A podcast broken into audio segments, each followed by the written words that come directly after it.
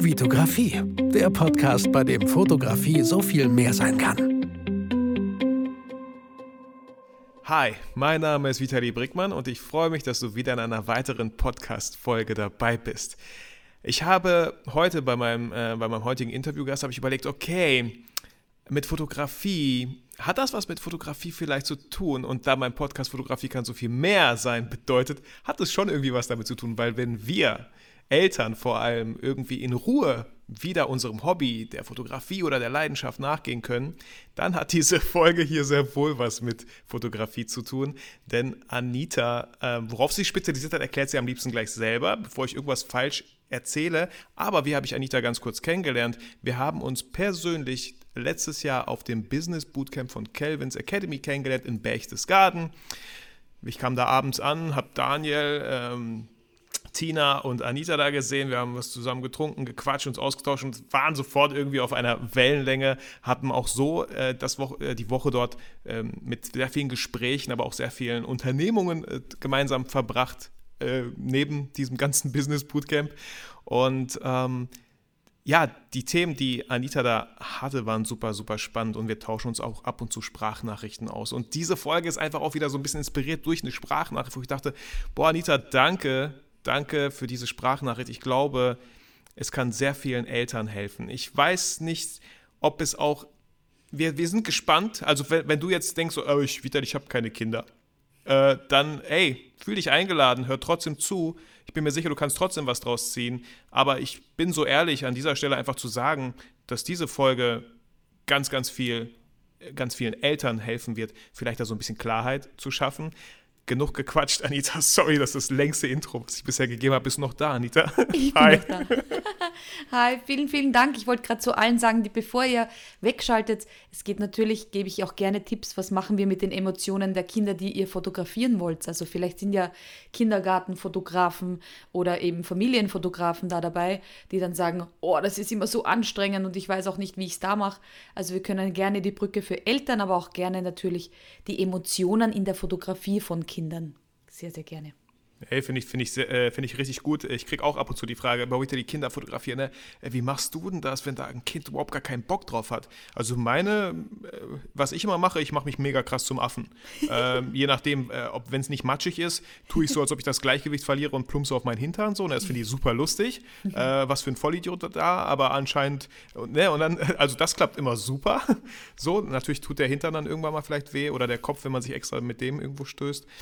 Ähm, aber Anita, bevor wir so in dieses ganze Thema Emotionen, aber auch ähm, die ganze Situation jetzt gerade für Eltern im Bereich Lockdown und dann Homeschooling und so, obwohl man eigentlich noch den Haushalt hat, man hat noch sein eigenes Berufsleben, da gibt es noch einen anderen Partner und bei uns gibt es noch einen kleinen Chihuahua. Bevor wir da alle irgendwie durchdrehen, bin ich froh erstmal, dass du hier in meinem Podcast bist und stell dich wirklich mal vor, so, wer bist du und was hast du vorher gemacht und was machst du aktuell und äh, dass man, dass man echt ein schönes Bild von dir einfach bekommt, wer du eigentlich bist. Sehr, sehr gerne. Also unschwer zu erkennen an meinem Akzent, obwohl ich mich immer sehr bemühe. Ich komme aus Österreich. Ach Öster Ach, Österreich, hätte ich jetzt gar nicht gedacht. Ey. Österreich, genau. äh, ich bin Mama von einer neunjährigen Tochter, äh, Ehefrau, auch einen Hund zu Hause, zwei Meerschweinchen. Also ich würde sagen, wohne in einem Einfamilienhaus, so dieses klassische, ja, wie man sich das Leben halt mal früher vorgestellt hat. Haus, Mann, Hund, Kind, ähm, habe ich alles. Ähm, aber trotzdem drehe ich manchmal durch. Aber ich wollte halt immer schon herausfinden, warum drehe ich denn da durch? Ganz kurzen Schweif in meine Kindheit. Meine Mutter ist schizophren, das heißt, ich habe eine psychisch kranke Mutter gehabt und bin relativ schnell von zu Hause ausgezogen und habe mich dann intensiv damit beschäftigt, was so Emotionen und Dinge, die wir unseren Kindern mitgeben, mit unserem Leben machen. Also was können wir als Eltern besser machen, damit unsere Kinder nicht tausend Blockaden, Glaubenssätze und irgendwelche Dinge haben, die sie später mal auflösen. Und das rührt eben von meiner eigenen Kindheit her, dass ich gesagt habe, ich möchte es anders machen als das, was ich erlebt habe. Und ja, da habe ich mich jetzt seit meinem 17. Lebensjahr beschäftigt damit. Ich werde jetzt knapp 40, also es kann sich jeder ausrechnen. Schon viele, viele Jahre beschäftige ich mich mit diesem Thema und ja, kann damit Eltern unterstützen, aber auch zum Thema Emotionen. Viele Erwachsene und in allen Berufsgruppen, was das Thema Emotionen betrifft und hier den Schwerpunkt auf diesen negativen. Das heißt, ich bin nicht die Glückstrainerin und die Liebestrainerin oder der Liebescoach, ähm, sondern ich gehe auf dieses Wut, Angst, Trauer, Scham, auf diese Dinge, über die man eigentlich nicht spricht. Ja, und falls jetzt der ein oder andere Podcast-Hörer immer noch rechnet, ich habe nebenbei mal den Taschenrechner hier aufgemacht, es sind 23 Jahre, die Anita sich damit schon beschäftigt. Ähm, ja, ich finde es verrückt, ich finde auch verrückt. Äh, das heißt, du hast dich mit 17 wirklich einfach einen krassen Cut gemacht und bist von zu Hause weg. Hast, also ich will auch, je nachdem musst du entscheiden, wie tief du da rein möchtest, aber hast du niemanden, bist du einfach weg? Hast du irgendwie Leuten Bescheid gesagt? Hast du das so ein bisschen aufgebaut? Dass du bald wirklich jetzt weggehst und so deinen eigenen Weg gehst, weil mit 17 auszuziehen, ich weiß noch, bei mir war es so 22, 23, als ich nach Köln äh, gegangen bin, um meine Schauspielausbildung zu machen und ich hatte mega Schiss. Äh, ich, ich, mir wurde auch noch versprochen, dass ich irgendwo pennen kann, aber diese Person hat sich bis dato, gar nicht gemeldet. Das heißt, ich hatte meine Tasche und alles gepackt äh, und wusste gar nicht, wartet da jemand in Köln auf mich und habe ich ein Dach mhm. über dem Kopf.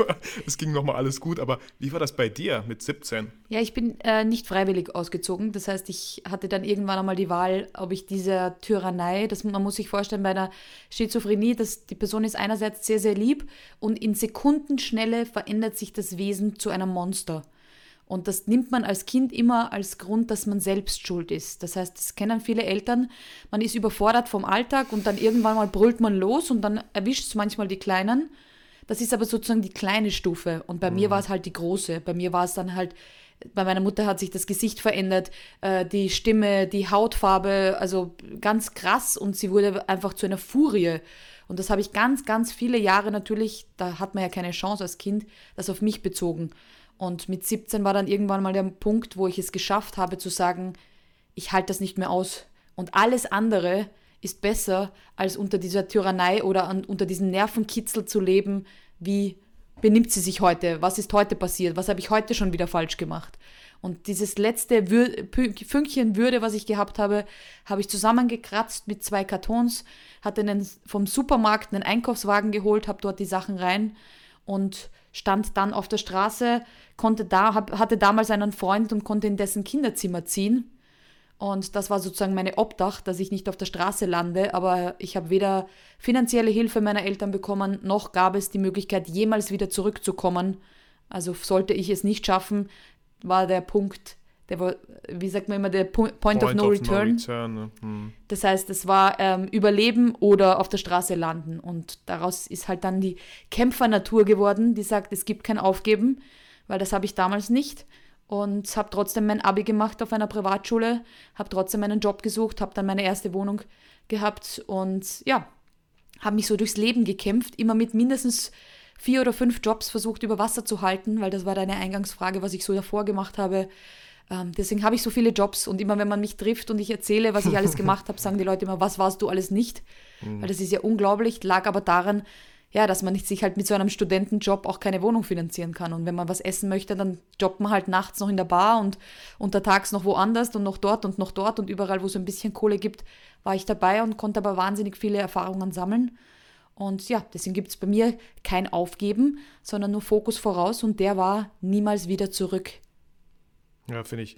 Also erstmal krassen, krassen Respekt, was du einfach schon mit 17, ich meine, äh, was ich beobachtet habe, Mädchen waren immer schon irgendwie ein, zwei Jahre älter im Kopf als Jungs. Also sagen wir, du bist mit 19 ausgezogen, okay. ähm, und was auch voll, also ich höre da so einige Sachen raus, die ich super spannend finde. Erstmal, wie wichtig ist es, Freunde, Freunde zu haben, so, denen mhm. man auch vertraut, die einfach das auch sehen, dass da jemand ist, der Hilfe braucht gerade. Also richtig, richtig schön. Hast du, hast du mit diesem Freund noch Kontakt heute? Nein, das war mein damaliger Liebespartner. Okay. Und, und also. der, das ist dann irgendwann mal in die Brüche gegangen. Gut war das. okay.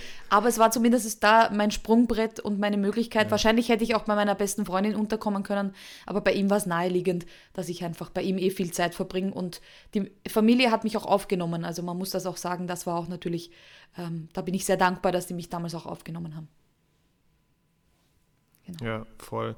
Und dann hast du auch noch sowas gesagt wie, ja, wir, wir, wir schimpfen. Ey, ich, Alter, ich, weißt du, die Leute fragen so, Vitali, warum bist du immer so gut gelaunt und so? Ja, ich so, ey, okay, lass dich von Social Media nicht blenden. Ich sag das jedes Mal, ich bin gut gelaunt, ja. Solange ich in meinem Büro bin, ist es hier voll ruhig, voll entspannt. Zu Hause kann ich nicht immer so entspannt sein. Es ist einfach nicht möglich, weil mein, ähm, also es gibt so diese eine Szene, die ist so krass. Wir wachen morgens auf, es ist so ein Sonntag, das Wetter voll schön, die Sonne scheint so in unser Wohnzimmer rein. Es ist gerade mal so halb, halb neun morgens, wir wollen gleich frühstücken so. Und meine, meine Tochter guckt wahrscheinlich YouTube Kids auf, einem, auf dem Smartphone von meinem Sohn. Und weil er sie geärgert hat, was er oft einfach macht, weil ihm manchmal langweilig ist und er es mag, wenn sie sich ärgert, ähm, hat sie sich provoziert gefühlt und während sie ihn anschaut, schiebt sie dieses Smartphone von ihm vom Tisch. Und das Smartphone, natürlich Murphys Gesetz, landet genau auf der Displayseite und ist zersprungen. Also so ein krasses zersprungenes Display habe ich bis dato noch nie gesehen.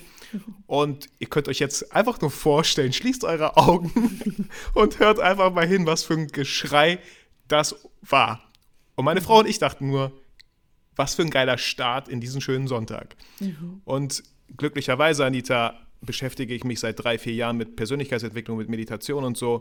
Ähm, wenn ich das alles nicht tun würde, kann ich zu 100, zu 1000 Prozent sagen, dass solche Situationen, da würde ich krass durchdrehen. Ich, ich weiß gar nicht, ich, ich kenne mich noch vor vier, fünf, sechs Jahren. Äh, da hat, war ich auch schon Papa mit einem fünfjährigen Sohn. Ähm, wo man einfach von diesen Emotionen, von dieser Lautstärke einfach so krass überwältigt wird und erst im Nachhinein ja klar wird, oh Mann, Vitali, Alter, beruhig dich doch mal, das war gar nicht jetzt so schlimm, ist alles gut gegangen, kommen wir alle mal wieder runter, aber diese, diese Explosion, ja, ähm, mhm. Anita, kennst du wahrscheinlich auch. Kenne ich, äh. kenne ich aber, kenne ich auch als Elterntrainerin, also da gebe ich gerne gleich Tipps. Es gibt so ein Mantra, das ich gerne meinen Eltern mitgebe, vielleicht hilft das gleich allen, die dazuhören. Und das heißt, Kinder brauchen die meiste Liebe, wenn sie sie am wenigsten verdient haben. Hm, krass. Das heißt, wenn du selbst dir denkst, also ich sage dann öfters, entweder laut oder auch zu mir selbst, ich hätte damals eine Watschen bekommen, also Schläge meiner mhm, Eltern. Ich wurde mhm. leider da ähm, auch mit Schlägen bestraft ähm, oder ins Zimmer schicken oder dergleichen. Das heißt, ich weiß aber auch, wie sich das als Kind anfühlt. Und ich sage immer, ähm, es gibt diesen Punkt, den muss man als Erwachsener einfach ein, gut einschätzen können, wo einem die Hutschnur reißt, bevor die erste, der erste Schlag mm, fällt. Mm, mm. Wenn der einmal gefallen ist, ein einziges Mal diese Grenze überschritten ist, ist es nie wieder möglich, diese Grenze zu schließen. Das heißt, wenn man selbst den Impuls hat, egal in welcher Situation, und das kommt dann bei einem Teenager, der dir ins Gesicht spuckt und sagt, ich hasse dich, du bist der blödeste Vater der Welt, kommen diese Dinge auch wieder hoch, dass man sich denkt, mein ganzes Leben habe ich für dich geopfert und du mm. kannst das überhaupt nicht sehen. Also wenn so Momente kommen, wo man sich denkt, es zuckt so schon ein bisschen die Hand oder was auch immer, weil man das vielleicht selbst erlebt hat. Wenn man das nicht erlebt hat, Gott sei Dank, wenn man es erlebt hat, deswegen darf man sein eigenes inneres Kind dann anschauen, wie ist damals mit mir umgegangen, wenn sowas passiert ist? Sind damals meine Eltern relativ cool geblieben? Dann ist es natürlich für mich leichter, cool zu bleiben, weil ich schon weiß, wie man in solchen Situationen reagiert.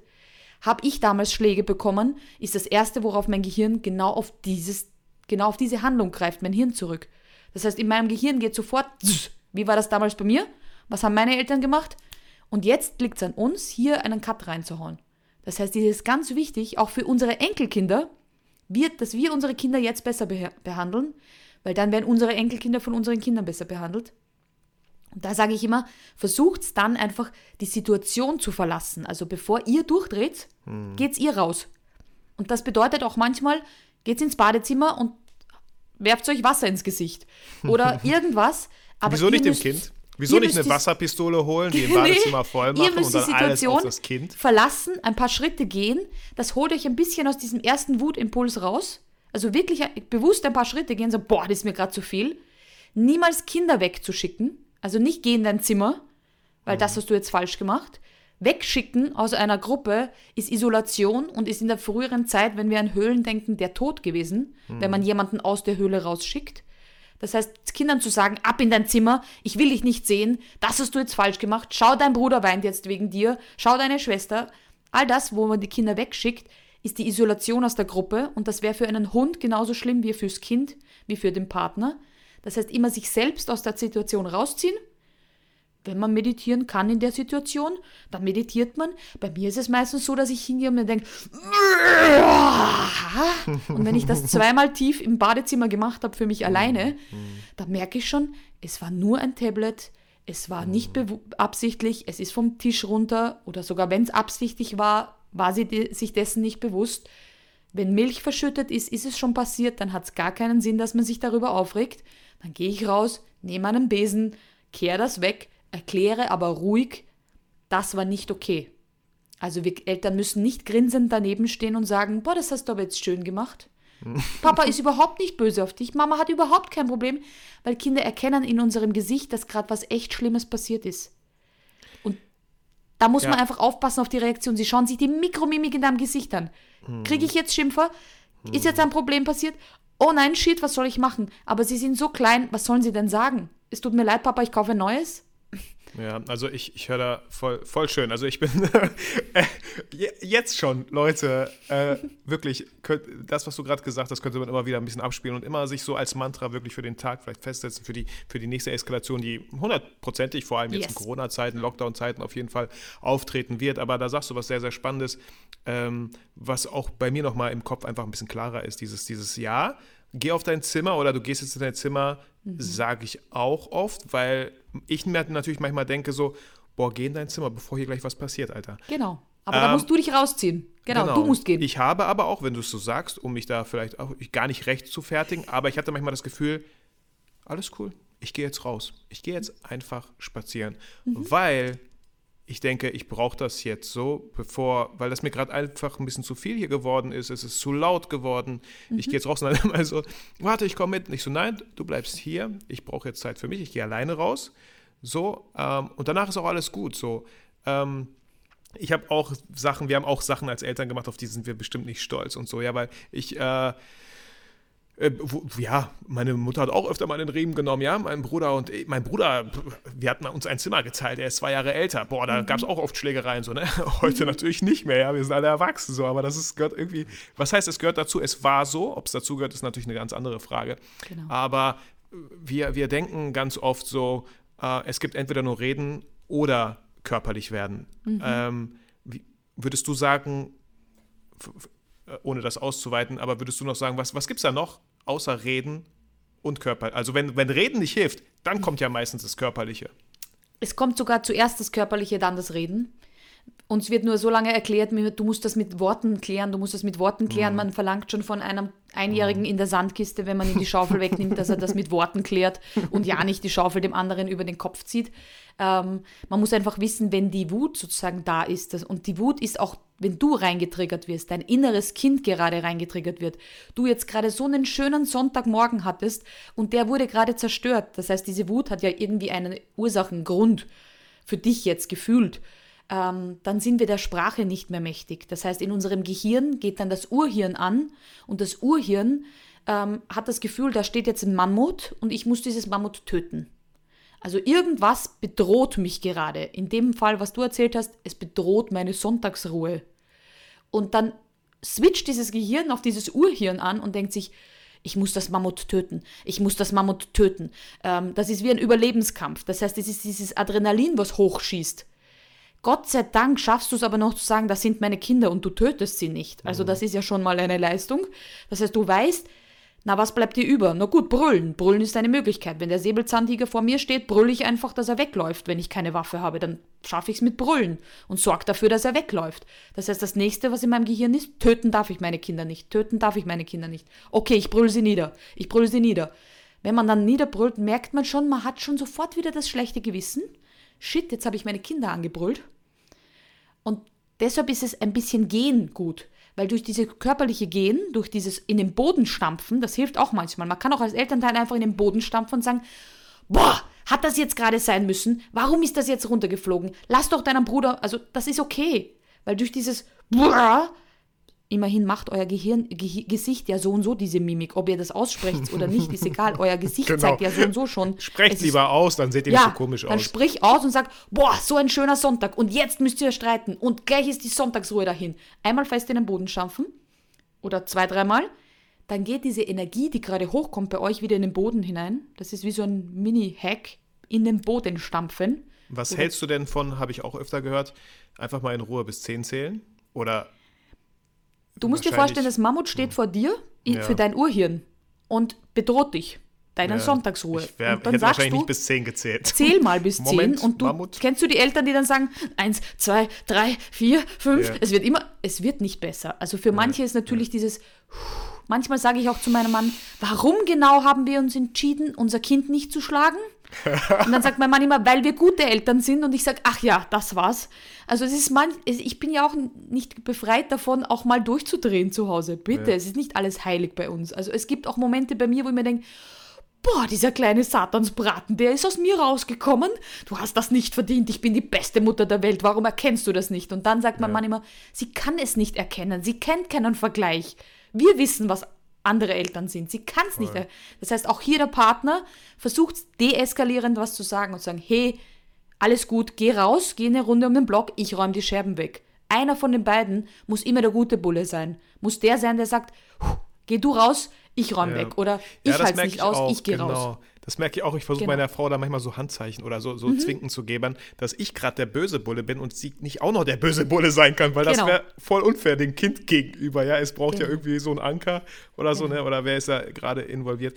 Ähm, die erste Sache, kurze Frage, wenn, wenn das Kind jetzt Kakao ausschüttet, ja, ähm, würdest du sagen, wenn es dazu in der Lage ist, äh, kannst du das bitte jetzt auch wegwischen, weil du das ja anscheinend warst und nicht ich?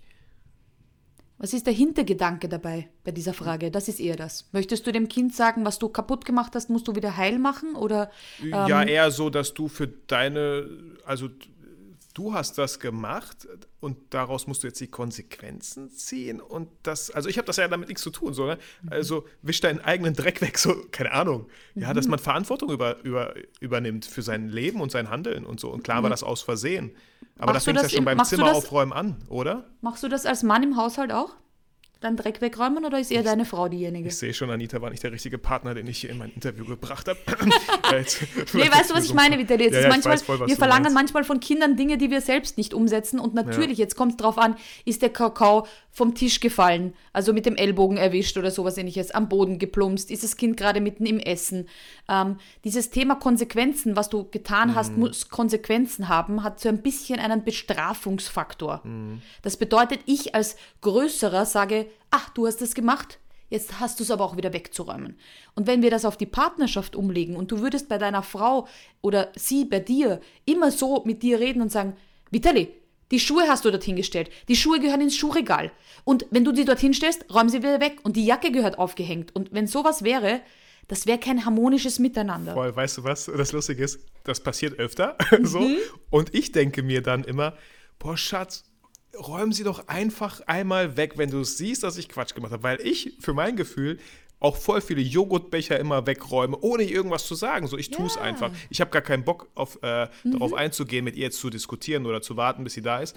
Und bei Kindern mache ich das auch relativ oft. Ja, okay, da ist was passiert. Ey, alles cool, ich wische das weg. Ich bin die Ruhe selbst, lalala, ne? Aber ich habe so ein bisschen manchmal das Gefühl, okay, ähm, Vitali, ist das gerade richtig, was du tust? Die Kinder lernen vielleicht, dass du, egal was die machen, du räumst das schon weg.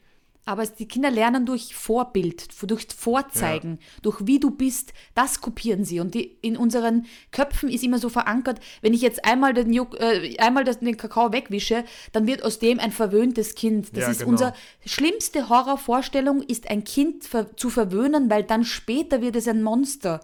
Und wir sollten uns von diesem Satz mal verabschieden.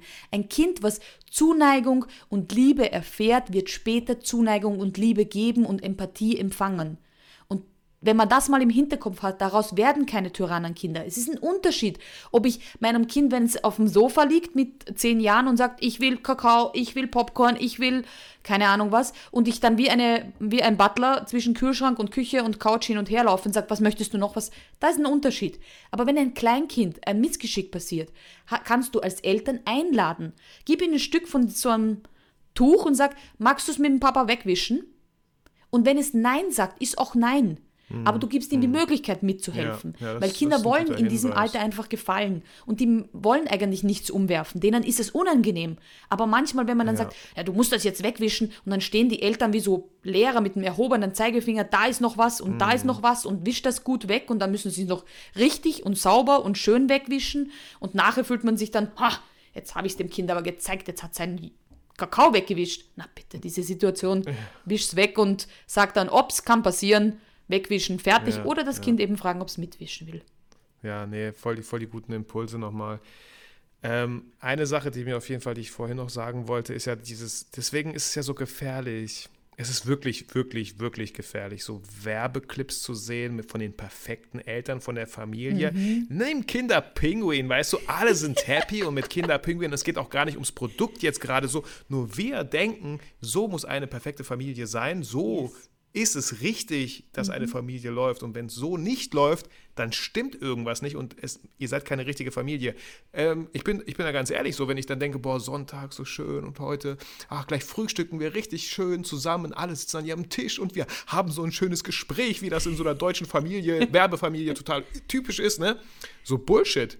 Äh, meine Tochter will immer irgendwie äh, YouTube Kids auf dem Tablet gucken, während sie was isst. Ich mhm. könnte mir aneignen, äh, zu sagen, ihr das abzutrainieren, habe ich aktuell gar keinen Nerv und gar keinen Bock drauf. Also lasse ich sie einfach gucken und habe meine Ruhe äh, mhm. und esse selber ganz in Ruhe gerade. Mein Sohn kommt vielleicht später irgendwann mal, schnappt sich ein Brötchen und geht wieder in sein Zimmer. Ich lade ihn äh, immer wieder ein, ey, setz dich doch bitte zu uns so, aber weißt du, ich bin auch irgendwie an dem Punkt immer so, ey, mir ist völlig egal, was ihr macht so. Also was heißt, ne, jetzt gar nicht so mhm. böse gemeint, aber so, ey, macht, was ihr wollt. Aber ich habe gerade null Bock, mit euch zu diskutieren, ob das gerade richtig oder falsch ist, das so zu machen aber ich genieße gerade diese Ruhe, so einfach. Mhm. Ähm, und ich weiß nicht, ich bin auch der Meinung, ähm, und das hat auch schon ganz gut geklappt seit, seit äh, Thema Persönlichkeitsentwicklung, seit Meditation und so. Ich meditiere jetzt nicht tagtäglich, aber ich habe schon öfter getan, äh, was mir wirklich geholfen hat, in gewissen Situationen einfach äh, zur Ruhe zu kommen, es nicht so krass zu sehen, wie es, also was passiert hier gerade, ja, so, so ein bisschen aus so einem Körper mal kurz rauszugehen und das von oben zu beobachten, was passiert hier eigentlich gerade. Vitali, kann es sein, dass du gerade ein bisschen übertreibst? So? Ja, ähm, und, und vielleicht sind das auch Sätze oder Dinge, die du einfach früher gehört hast. Also ich sage dann immer, warum muss die ganze Familie am Tisch sitzen? Also wenn du das natürlich als Familienregel hast, dann ist es in eurer Familie so. Bei uns ist es nicht so. Bei uns isst man, äh, esse ich meistens mit meinem Mann, weil das, was wir essen, schmeckt meiner Tochter nicht. Sie sitzt genau. und schaut gern Tablet dazu. Ähm, aber ich muss das doch niemanden außen, also keiner darf in unsere Familie eingreifen und sagen, ach, das macht man aber nicht so. Wenn wir in einem Restaurant sind und wir warten eine Stunde aufs Essen, ja, spielt meine Tochter mit dem Handy oder dem Tablet, weil es einfach boring, langweilig ist, was die Erwachsenen hier quatschen. Aber ich möchte von niemandem draußen hören, ja, aber Vitali, so macht man das nicht. Da müssen mhm. alle um Punkt 12 Uhr am Tisch sitzen, dann macht man sein Tischgebet, dann isst man und bis alle gegessen haben, so lange bleiben die Kinder am Tisch sitzen. Kriegt man dann am Schluss einen Pokal als strengste Eltern der Welt oder irgendjemand, wenn man in einem Lokal ist und alle sitzen brav, dann sitzen auch Kinder oder wenn man irgendwo bei einer Feier ist, die Kinder passen sich an ihr Umfeld an. Wenn es zu Hause locker ist, dann ist es zu Hause locker und es geht niemandem da draußen was an, ob wir am Boden sitzen, ob wir einen Esstisch haben, ob wir am Couchtisch sitzen oder ob wir auf der Couch essen. Egal. Äh, ähm, Sehe seh ich voll 100% genauso wie du, Anita. Und dann gibt es ja trotzdem dann diese Treffen, ja, mhm. wo meine Geschwister mit deren Kindern und meine Eltern aufeinandertreffen und jeder so seine eigenen Regeln hat und man so langsam die Regeln auch vielleicht gelernt hat. Äh, und dann heißt es so, ähm, okay, jetzt, na klar, jetzt wird gegessen, ja, wir essen alle so, ne, und die Kinder zu Tisch und so. Und dann sagt meine Tochter so, ich habe keinen Hunger. Ich habe schon lange gesagt so, ey, alles cool, dann geh, spiel, aber ohne, mhm. dass du die anderen bitte störst, weil die wollen in Ruhe essen, kannst gerne in das Zimmer da gehen und spielen. Hä, was, Vita, die, äh, hat sie denn keinen Hunger? Ich so, keine Ahnung, sie hat doch gerade gesagt nein. so, weißt du? Äh, und dann sehe ich so, ja, du musst aber jetzt essen. Okay, manchmal sagen wir, ey, komm, iss doch bitte wenigstens ein bisschen. Und meine Kinder, wir haben es denen leider nie so beigebracht, dass sie bis zum Ende auch sitzen müssen, weil ich mir auch immer gedacht habe, warum denn? Mhm. Ist ja mhm. voll langweilig. Also, wenn die fertig sind, können die theoretisch gehen. Ja, es ist ein Zeichen von Respekt. Also, du merkst schon, so stell dir vor, ganz viele eigene Regeln treffen dann auf dem Tisch zusammen. Ja, kenne ich, kenne ich gut. Ähm, die Frage ist, ob du das nicht aushältst, den Druck der anderen, die schauen. Also ob du dich unwohl fühlst, weil du dir denkst, alle meine Geschwister, die, die Kinder meiner Geschwister können das alle, nur meine Kinder sind wieder mal anders. Ähm, meine Eltern schauen schon komisch, mein Bruder schaut schon komisch, alle schauen komisch. Du bist aber der Einzige, der das empfindet. Deine Tochter, die merkt das gar nicht. Die, ist, ja. die merkt das nicht. Das heißt, du musst sozusagen hier jetzt mhm. der schützende Löwe sein für deine Familie und sagen, bei uns muss sie das nicht. Unsere Familie regelt so, du kannst aber auch deiner Tochter sagen, wenn wir bei Oma und Opa sind, mhm. Dann zählen die anderen Regeln. Das heißt, bei uns zu Hause darfst du mit den Füßen am Couchtisch äh, deine Suppe essen, bei Oma und Opa nicht. Das heißt, Kinder können sehr gut differenzieren, mhm. wo welche Regeln gelten und was auch vielleicht für dich unangenehm ist. Das heißt, du darfst auch deinen Kindern sagen, mir ist es unangenehm, wenn ihr bei Opa und Oma oder bei Onkel und Tante äh, durch ha durchs Haus läuft, während die anderen essen. Wenn ihr nichts essen wollt, dann setzt euch aber ruhig, aber stört niemanden. Also Regeln abstecken ist für Kinder wirklich wichtig, weil sie wollen sich ja gut benehmen und wollen gerne dazugehören aber eben nicht mit diesem Zwang und dieser Härte. Ich finde dieses, wie man erwartet, wie Kinder sich am Tisch zu benehmen haben, kommt noch aus einer Zeit, wo man das halt auch sehr eingefordert hat mit Strafe und mit Schlägen. Und ich möchte mein Kind nicht zu Grundgehorsam erziehen. Wenn mein Kind sagt, es hat keinen Hunger, dann ist das für mich in Ordnung und sie darf aber auch 30 Minuten später wieder Hunger haben. Dann gibt es halt eine Kleinigkeit oder sonst was. Wir leben nicht mehr in Zeiten, wo nur um 12 Uhr Essen am Tisch ist und sonst hungerst du wieder bis 18 Uhr bis zum Abendbrot. Ja, und ich, ich lehne mich mal ein bisschen aus dem Fenster und ich würde auch mal behaupten, dass auch damals oder auch immer noch heute wir Eltern so egoistisch teilweise sind, dass wir einfach mit unseren Kindern, die ja so super erzogen sind, egal wie, ja, mit, mit, mit Fäusten oder mit mhm. Händen, Handflächen oder Worten von mir aus, keine Ahnung. Aber guck mal, krass, ne? Mein Kind sitzt da am Tisch und so. Äh, also, dass, dass die Eltern dann sich so ein bisschen so, ja, das habe ich geschafft. Genau. Was die Kinder dabei denken oder fühlen, ist dann erstmal vielleicht also nicht nur vielleicht, ist dann erstmal zweitrangig.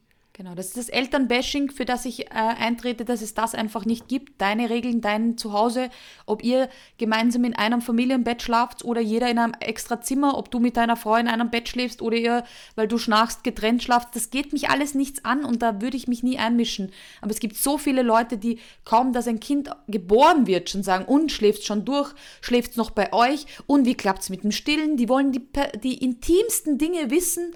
Ähm, um ihre, weiß ich nicht, irgendeinen Big Brother-Wunsch zu befriedigen. Wie läuft es zu Hause bei Vitali Brickmann ab? Voll, aber auch wahrscheinlich, um sich selber dann so zu bestätigen. Ha, genau. ich wusste, ich bin eine bessere Mutter. Ha, genau. Wusste, und siehst du, mein Kind ist immer sauber angezogen. Bei ja. mir ist es immer zu Hause. Das sind die Menschen, die putzen wie verrückt, weil Besuch kommt und alles sauber machen und kaum, dass der draußen ist, ist wieder Chaos.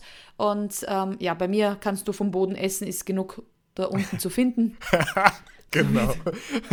Nicht, weil es so sauber ist, nein, weil da liegt schon was. Da liegt sicher irgendein Krümel vom Hund oder vom Kind oder von sonst wem. Also ich bin da entspannt. Aber dafür steht meine Tür immer offen und man kann mich jederzeit besuchen, ohne dass ich mir denke, um Gottes Willen. Ja. Ähm, und das ist für mich Open House. Da darf mich jeder besuchen, jeder ähm, vorbeischauen, ohne dass ich vorher die Panik aufreiß. Aber ich war auch eine Mama mit einem neugeborenen Kind und dachte, ich muss mit stillendem Kind an der Brust noch schnell Kuchen machen, weil irgendwelche Freundinnen auf Besuch kommen kommen, Baby schauen und bin mit Kaiserschnittnarbe durchs Haus gerannt und musste Kuchen backen. Das habe ich Gott sei Dank abgelegt. Also bei mir gibt es dann das alles nicht mehr. Es muss nicht mehr so ausschauen wie in der Werbung, so blitzeblanke und alle ja. lächeln nur. Ja, meine, äh, deswegen besuchen wir auch, eigentlich auch immer gerne meine Cousine. Sie sagt immer so, ja, ihr könnt gerne vorbeikommen, bei mir ist nicht aufgeräumt, wenn euch das stört, könnt ihr ja mit anpacken. Genau. cool. Aber dann hat man auch kein schlechtes Gewissen, weil diese Spirale ja, geht ja so weiter. Voll. Du kommst dann zu Besuch, denkst dir, oh Gott, bei der ist es doch viel ordentlicher. Kommst nach Hause, denkst dir, oh Gott, die kommt mich nächste Woche besuchen. Fängst schon an zu. Also diese Spirale geht in die falsche Richtung. Wenn man sagt, hey, bei mir schaut so aus, bei dir schaut so aus. Wenn du zu mir kommst, musst du das Sofa erstmal freiräumen, damit du dich hinsetzen kannst. Ja, so ist das einfach. Ist ja nicht dein Zuhause. Somit, ja, ist es voll entspannt. Ich finde, wenn wir alle so ein bisschen entspannt wären, gäbe es dieses peinliche Wegräumen in Panik, bevor Besuch kommt, nicht mehr. Ja, voll. Ich meine, wir machen das auch gerne, aber nicht in Panik, sondern in Ruhe. Ja. Ich nehme das immer gut als Ausrede, so, jetzt haben wir halt wieder sauber gemacht. Ja. So. Das finde ich immer einen ganz tollen Nebeneffekt. Eine Sache, die mir noch aufgefallen ist, äh, ich war letzte Woche bei einem, äh, wir, ja, wir waren äh, mit den Kindern draußen, Spielplatz und so, ne, und dann äh, war ich noch kurz drinne und mit, mit, mit meiner Tochter und dann sagt die Frau, weil meine Tochter auch, die kann eine mega Zicke sein.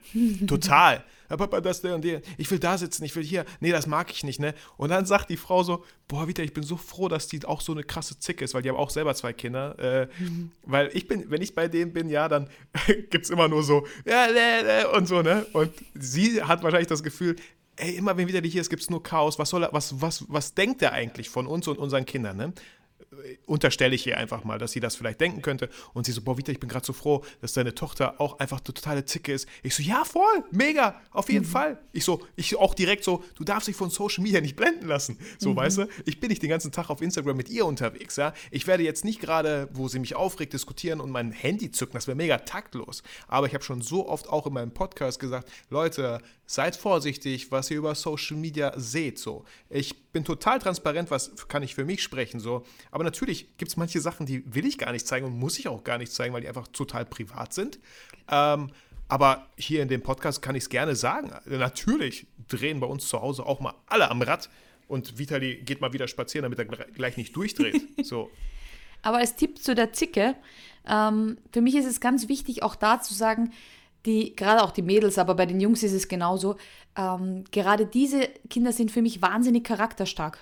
Das heißt, die stehen für das ein und wenn die sagt, nein, will ich nicht, Papa, und ich will hier nicht sitzen mm. und ich will mm. das nicht, dann sagt sie das jetzt im Kleinen. Aber wenn sie später sagt, nein, die Drogen nehme ich nicht, ja. nein, ich gehe nicht auf Schienen spazieren, nein, ich kletter nicht auf irgendwelchen ähm, Zügen ähm, und mache da irgendwelchen Blödsinn oder nein, ich äh, klau diesen Pulli nicht oder was auch immer, dann sind wir froh, wenn unsere Kinder charakterstark ja. sind. Das heißt, ich, ich sage so immer, dankbar, dass sie, du das, dass du sie sollen charakterstark immer nur anderen gegenüber sein und den ja. bösen Dingen, aber uns gegenüber bitte sehr gehorsam. Und das geht halt nun mal nicht. Ja. Und umso mehr sie jetzt auch Nein sagen dürfen, und da möchte ich noch ganz kurz sagen, auch körperliches Nein. Das heißt, nein, ich will nicht kitzeln. Nein, ich will keinen gute Nachtkuss. Nein, ich will nicht Zähne putzen.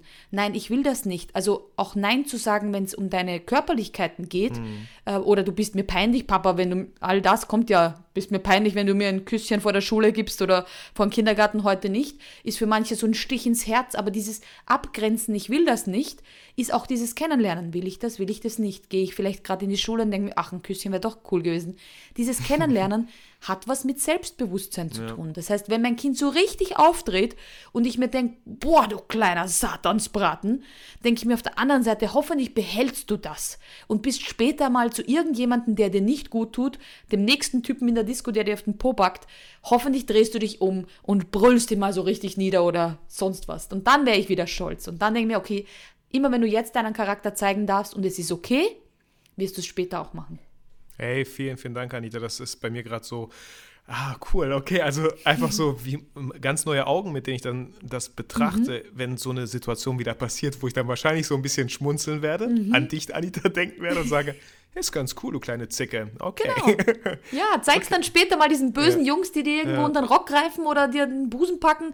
Hoffentlich wirst du genau so jetzt schreien, dann, die, wenn die Situation dort ist. Nur, das geht nur dann, wenn du als Elternteil nicht immer gesagt hast, du bist nicht richtig, wenn du das machst. Weil wenn du als Eltern immer sagst, aber wenn ich sage, machst du's, keine Widerrede, setz dich hin, mach das, weil ich das so gesagt habe, dann wird sie irgendwann mal ihre Meinung nicht mehr kundtun. Und dann wird sie immer kleiner. Und dann wird sie eine kleine Anita, die von ihrer Mutter immer niedergebrüllt wurde, die dann irgendwann mal später sich nicht wehrt, wenn man schlecht zu ihr ist. Und die das erst dann wieder lernen hat müssen. Und das möchte ich keinem Mädchen und keinem Burschen da draußen mitgeben, dass sie von ihren Eltern so klein gemacht worden sind, dass sie mit tausend Persönlichkeitsseminaren und Blockaden lösen, endlich wieder zu Selbstbewusstsein kommen, um ihr blödes Handy zu nehmen und eine blöde Instagram-Story zu machen. Weil das liegt genau aus dieser Zeit.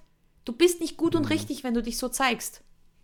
Ja, Mann, mega, mega, mega, mega spannend auf jeden Fall. Diese ganzen Gedanken, die wir dann tatsächlich als Eltern auch tagtäglich haben und einfach auch oft nicht wissen, was und wie und wohin. Und ähm, ich hatte gerade noch ein, ein, kleines Beispiel, mhm. Was mir, ja, mhm, sagt Anita, mir fällt es aber gerade nicht ein, das wollte ich damit sagen. Achso, kein, kein Problem. Ich wollte noch ganz kurz, weil wir ja, ja am Anfang gerne. gesagt haben, wir reden auch mit den, äh, zu den Fotografen. Ähm, alle Emotionen sind gut und richtig, sag ich immer. Das heißt, ein Kind, das keinen Bock auf Fotoshooting hat, weil das die Eltern dort hingeschliffen hat, ist ja logisch, dass es keinen Bock hat. Hat ja auch niemand gefragt.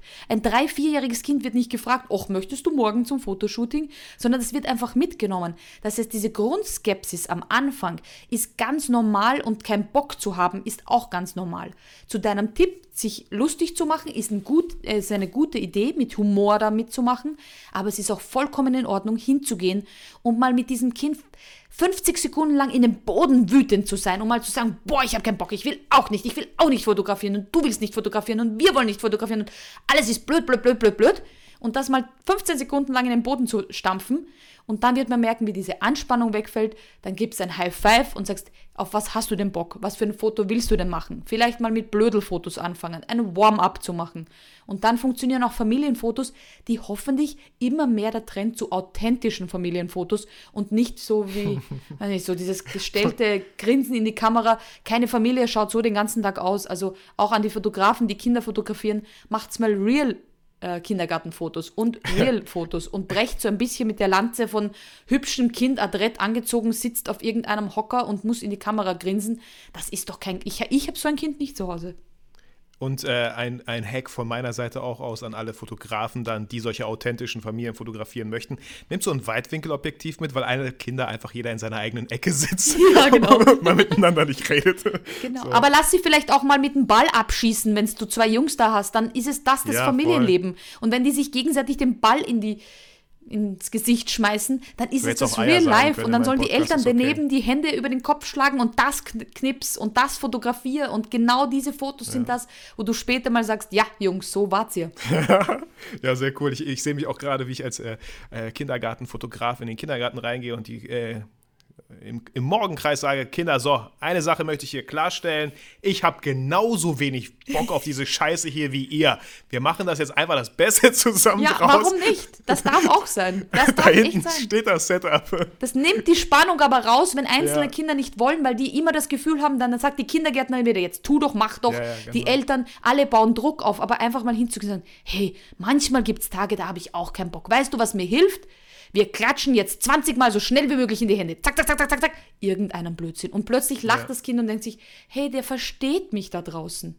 Ein kleiner Tipp, tatsächlich jetzt mal wirklich ernst gemeinter Tipp, äh, was oft geklappt hat bei mir, ist mit äh, Kindern ähm, einfach die mal selber die Kamera zu geben. Das müsst ihr selber für euch, ne? hoffentlich seid ihr versichert, äh, aber den Kindern die Kamera zu geben und sagen, ey, okay, ey, hey, alles cool, ich hab's verstanden, so, warum mache ich von dir Fotos? Ich kenne dich kaum, genau. aber deswegen darfst du zuerst von mir ein Foto machen. Und dann mhm. mache ich aber auch ein paar von dir.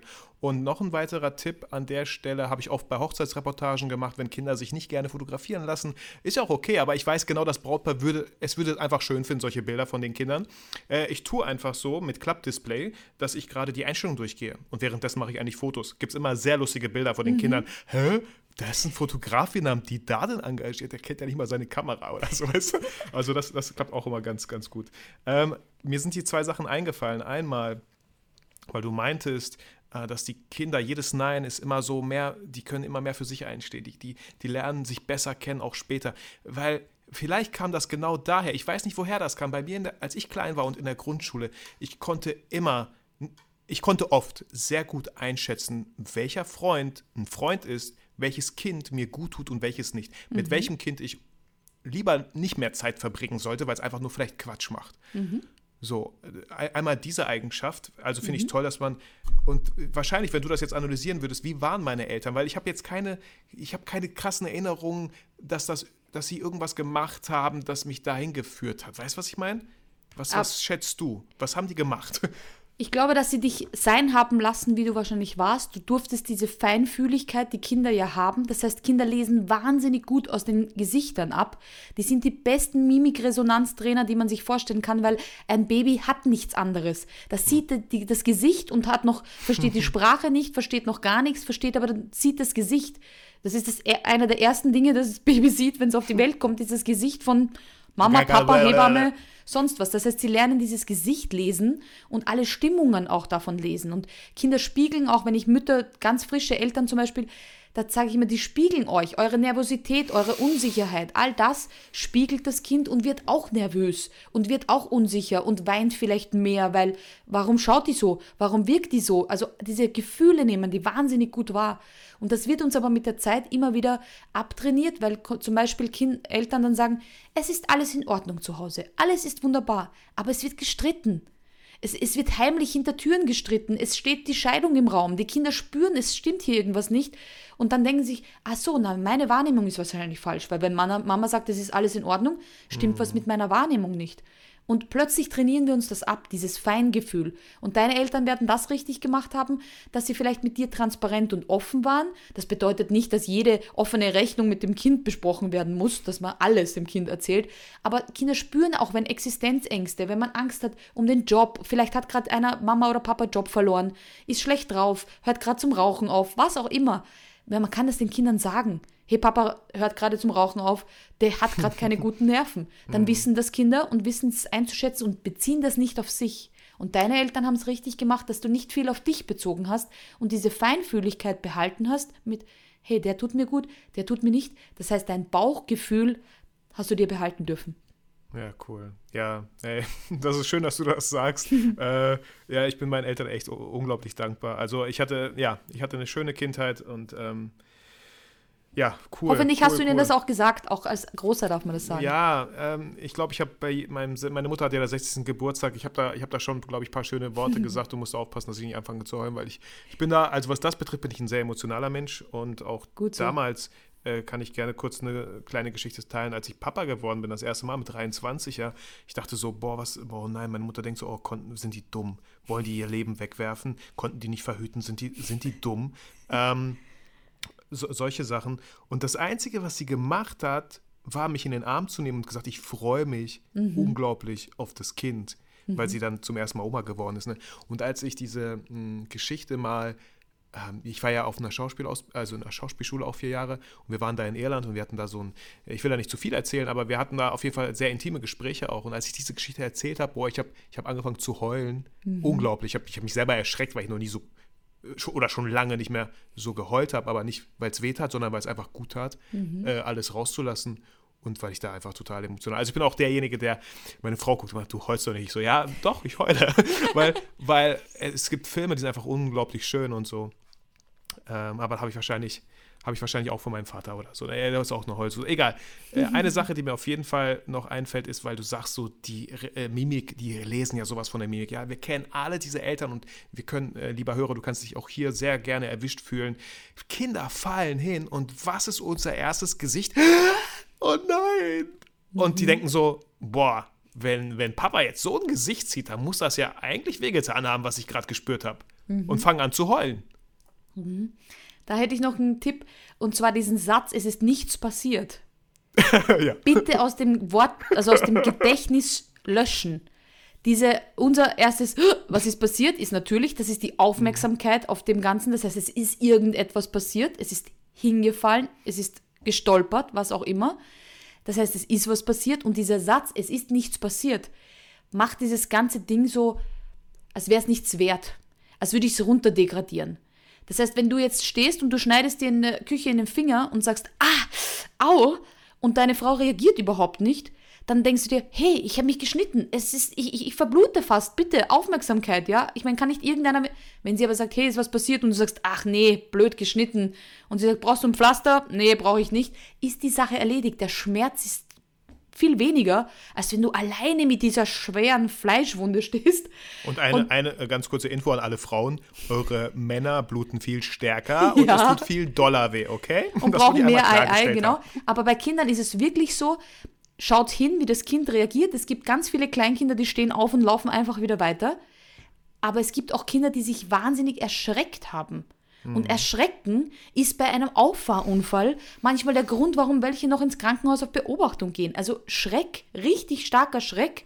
Also du läufst und plötzlich pff, liegst du mit deinem Gesicht in der Wiese, kann man sich schon wirklich stark erschrecken. Das heißt, es geht nicht um die starke blutende Wunde am Knie, sondern auch ein Schreck darf mal Beobachtung kriegen. Und dann gehst, kann man hingehen oder hinrufen und sagen, ups, mehr nicht. Voll.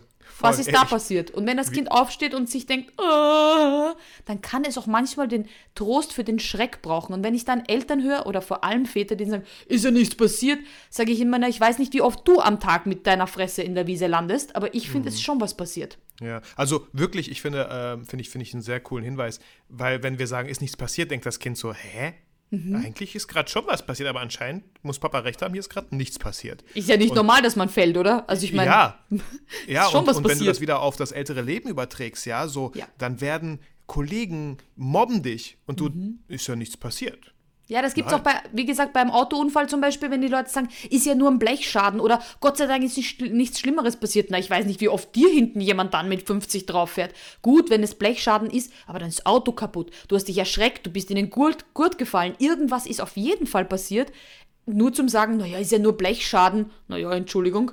Ich meine, ist ja nicht nichts, oder? Auch Blechschaden ist passiert. Also dann einfach so abzuspielen oder, ach, na Gott sei Dank war es eine Not-OP. Äh, zumindest gab es, ja, Entschuldigung, eine Not-OP, da habe ich vielleicht gerade mit meinem Leben. Also dieses Runterdegradieren bei manchen Aussagen, da muss man sich echt an der Nasenspitze nehmen und nicht sagen, ach, jetzt mach nicht wegen dem so ein Drama. Und das machen wir als Eltern öfters, wenn Geschwister streiten. Wegen dem brauchst du dich doch jetzt nicht so aufregen. Das hat dein Bruder doch nicht absichtlich gemacht. Oder das hat doch deine Schwester nicht absichtlich gemacht. Ja, egal ob absichtlich oder nicht. Mein Spielturm ist gerade umgeflogen. Ein ja. bisschen Drama darf sein. Voll. Oder Wut. Und, ähm, ich, ich, äh, ich bin jetzt auch, also ich bin auch immer wieder am Lernen, okay? Sagen wir das mal einfach so. Und einige Sachen, die ich natürlich auch aufgeschnappt habe, auch durch Ratgeber, die ich teilweise gelesen habe. Ähm, und das letzte Buch, was ich darüber gelesen habe, war, das kennst du wahrscheinlich, was ich mir wünschte, was meine Eltern hätten gelesen oder irgendwie sowas, auch wenn das jetzt kein Deutsch war, was ich hier gerade gesagt habe. ähm, aber die Worte, die unsere, die unsere Lippen verlassen in Bezug auf Kinder, sind einfach so unglaublich wichtig. Und auch, wir kennen alle das Beispiel im Supermarkt, ähm, irgendein Glas fällt hin und der erste Impuls ist, Mann, bist du ein Tollpatsch oder Mann, bist du dumm.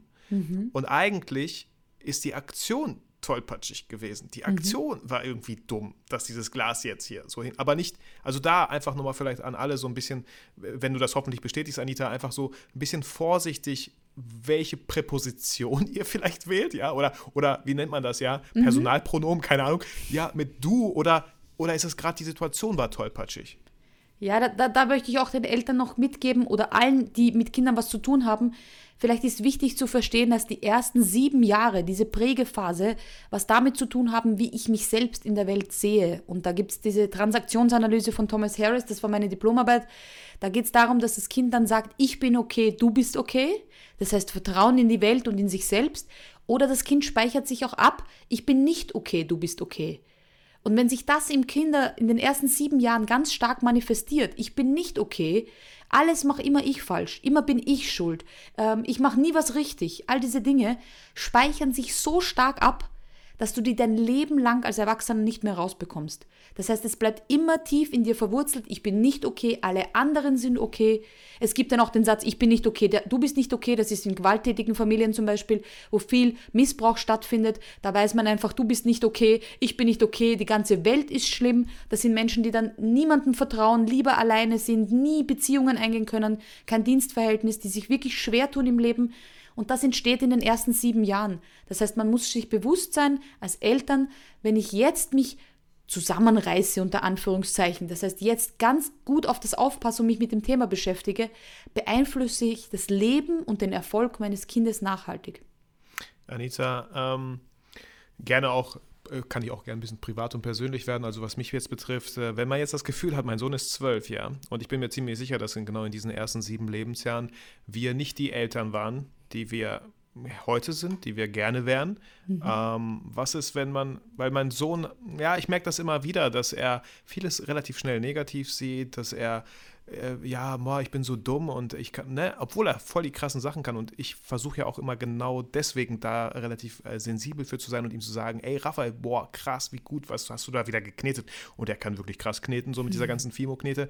Aber wenn man jetzt auch andere Eltern das Gefühl haben, ja, super, Anita, aber mein Sohn ist jetzt acht oder meine Tochter ist es jetzt vorbei oder, oder ne, diese Phase in den ersten sieben Jahren, was kann ich denn dann tun, wenn die ersten sieben Jahre eher dieses waren, ich bin nicht okay, und, aber du bist okay?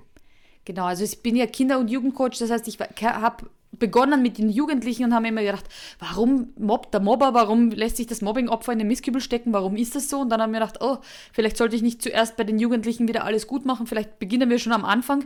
Deswegen sind meine, meine Zielgruppe ist immer jünger geworden. Ähm, das heißt, natürlich mit Jugendlichen kann man daran auch arbeiten.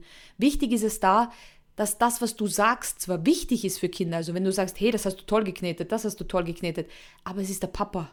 Und die Kinder speichern das ab, na, Papa findet immer alles gut, was ich mache. Und dann ist es aber manchmal wahr. cool, dann kann man vielleicht schauen, ob vielleicht es einen Verein gibt, wenn das alles wieder möglich ist, wo sie ähm, Kameraden haben, wo sie ein, irgendeinen Pokal gewinnen, wo sie gemeinsam in einer Gruppe irgendwas tun, wo sie irgendwo äh, ein Dazugehörigkeitsgefühl, eine, einen, ja, eine Medaille, ein Wettbewerb, irgendwas, wo man sagt, hey, schau Papa, ich habe das gewonnen. Oder wenn er äh, Musikstück, schau, ich habe eine Aufführung gehabt oder ein Tanzstück oder was auch immer die Leidenschaft der Kinder ist, die brauchen dann wieder diesen Applaus und nicht von Mama und Papa, weil die wissen, Mama und Papa finden alles toll, was ich mache. Das finde ich. Und dann gehen die zu DSDS und wundern die sich, gehen was, zu DSDS, die gehen können. aber vielleicht auch auf TikTok und haben so wie meine neunjährige Tochter 1000 Follower und feiert ihre 1000 Follower, die mhm. ihre äh, Videos liken. Das heißt, in der heutigen Zeit holen sich Kinder auch ganz viel von außen das dazu und das darf sein. Das ist jetzt nicht, dass ihr das schlecht gemacht habt, sondern eben dieses Gefühl von mein Video wurde 30 Mal geteilt, geliked, was auch immer, ja, egal wie hoch die Zahl ist, sondern einfach dieses Coole oder hey cool, schau mal, das habe ich mit Papa gemacht, das habe ich gebaut, das habe ich getan, das kann ich der Welt zeigen. Also hier wirklich versuchen auch Selbstbewusstsein von außen möglich zu machen und auch von innen. Das heißt, du als Papa bist fürs Innen zuständig, das merken die Kinder aber nicht. Das heißt, das ist dieses Rückhalt, ich bin gut, ich kann was, aber auch von außen. Ähm, ich finde das auch gerade mega wichtig, was, was du gerade gesagt hast mit dem Verein. Und mhm. da habe ich auch wieder gemerkt, dass ich und guck mal, das, das ist so cool. Das möchte ich ganz in Ruhe gerade erklären, weil, weil das mir gerade aufgefallen ist, als du darüber gesprochen hast, über den Verein, dass die Kinder einfach eine Möglichkeit haben, nicht von anderen einfach Applaus zu bekommen, nicht von Mama und Papa. Das mhm. haben wir verstanden bis hierhin. Aber ich zum Beispiel nehme ich da mit rein und auch andere Eltern, ich hatte das Gefühl, die schicken ihre Kinder in alle möglichen Vereine, nur um wieder angeben zu können vor ihren Freunden, in was für krassen Vereinen ihre Kinder sind. Und diesen Aspekt, den du gerade erwähnt hast, habe ich so gar nicht gesehen, dass mhm. die einfach einen Raum haben für sich genau. mit anderen Menschen, die sie kennenlernen, wo Papa und Mama nichts zu tun haben, wo, hey, ihr Helikoptereltern, bleibt mal in eurem Helikopter, aber ich bin gerade hier im Hangar und wir yes. spielen hier Tischtennis, keine Ahnung. Yes. Und das ist ähm, in der Jugend ganz wichtig. Also bei Kindern natürlich ist was anderes, aber bei den Jugendlichen und zwölf, wir, wir sind schon Richtung Pubertät unterwegs. Ähm, das heißt, hier auch zu sagen, ich mache was Cooles, was Geiles, was Herausforderndes, ähm, irgendeine Challenge, Kletterwand, keine Ahnung, was auch immer das Kind interessiert, irgendwas, was ich vielleicht auch kann, was Papa nicht kann. Also ich kann klettern, ich kann viel besser Tischtennis spielen, ich bin der Beste im Basketball, was auch immer. Und nicht nur diese Eltern, die dann Trainer sind, sondern die Eltern, die Fans sind. Und da möchte ich nur ganz kurz sagen, bitte geht's zu jedem Turnier, geht's zu jedem Event, zu jeder Aufführung. Einmal nicht dabei sein oder mehrfach nicht dabei sein, das macht Narben. Das heißt, auch da ist es ganz wichtig. Ich habe 16 Jahre lang Tanzsport betrieben, meine Mutter war bei keinem einzigen Turnier. Bei jedem Turnier, wenn du, egal ob du gewinnst oder nicht, du schaust auf die Tribüne und du wünschst dir, dass dich jemand tröstet, wenn du es nicht geschafft hast und der feiert mit dir, wenn du es geschafft hast. Aber nicht, der es besser kann als du. Das heißt, ich hätte niemanden gebraucht, der auf der Seite steht und sagt, ach, so hättest du besser machen können oder so oder so. Dafür hast du den Trainer. Aber einen Fan aus der Familie sitzen haben, der sich mit dir freut und mit dir traurig ist, wenn es nicht geklappt hat und dich wieder aufbaut, das ist der Part der Eltern. Vielleicht noch ein kleiner Impuls an wirklich viel beschäftigte Eltern. Ich würde mal schätzen, macht bitte keine leeren Versprechungen. Wenn ihr es nicht schafft, dann, dann sagt das, dass ihr es nicht schafft, aber schickt dann vielleicht jemand aus der Familie, yes. die natürlich dem Kind bekannt ist. Genau. Oder so, dass das einfach da eine Bezugsperson genau. Einzelne Mal ist kein Problem, aber wenn der Papa nie Zeit hat, weil er ja. immer die Arbeit, weil die Arbeit immer wichtiger ist, das macht schon was mit Kindern. Also mal zu sagen, boah, heute habe ich, weiß nicht, bin ich gerade auf Auslandsreise, die Oma kommt dafür, dann ist es voll in Ordnung. Aber wenn man das Gefühl hat, als Jugendliche, Papa hat sich nie dafür interessiert und nie ist bei Kindern schon relativ schnell, fünf, sechs Mal ist schon nie, ähm, dann vielleicht mal bewusst auch freizunehmen und zu sagen, diesmal bin ich aber wirklich dabei, diesmal habe ich mir den Tag blockiert. Ähm, mir fällt noch eine Sache ein, so ein kleiner Trick, den ich irgendwie für mich selber rausgefunden habe. Ich weiß nicht, ob man es Modell nennt oder ich habe es nirgendwo mhm. anders gefunden. Ich fand das einfach so schön, weil ich einfach auch ein großer Zurück in die Zukunft-Fan bin, ja, mit mhm. Zeitreisen. Ich liebe alles, was mit Zeitreisen zu tun hat. Und ich habe mir ähm, immer wieder, wenn ich sage so, boah, ich, boah meine Kinder fucken mich gerade voll ab, Alter. Ich habe gerade keinen Nerv, so, ich habe einfach, was, diese Woche hatte ich irgendwie null Bock, irgendwie so, ja. Mhm.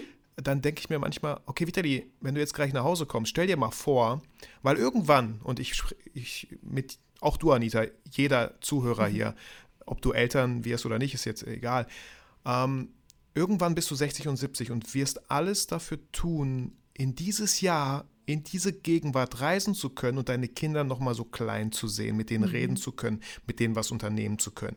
Du würdest alles dafür tun. Und hey, Spoiler, Überraschung, du musst, du brauchst keine Zeitmaschine. Mhm. Dieser Tag ist jetzt, dieser Tag, dieser Tag ist heute. So. Genau. Und das hilft mir manchmal einfach so, ja, ey, cool, ich tue jetzt einfach so, ich komme nach Hause und bin gerade in der Vergangenheit. Weil absolut, ihr absolut. kennt das alle, die Kinder haben, äh, zack, zehn Jahre älter, zack, auf einmal mhm. drei, was, Hochzeit, was? Mhm. Auf einmal feiern wir hier irgendein Jubiläum.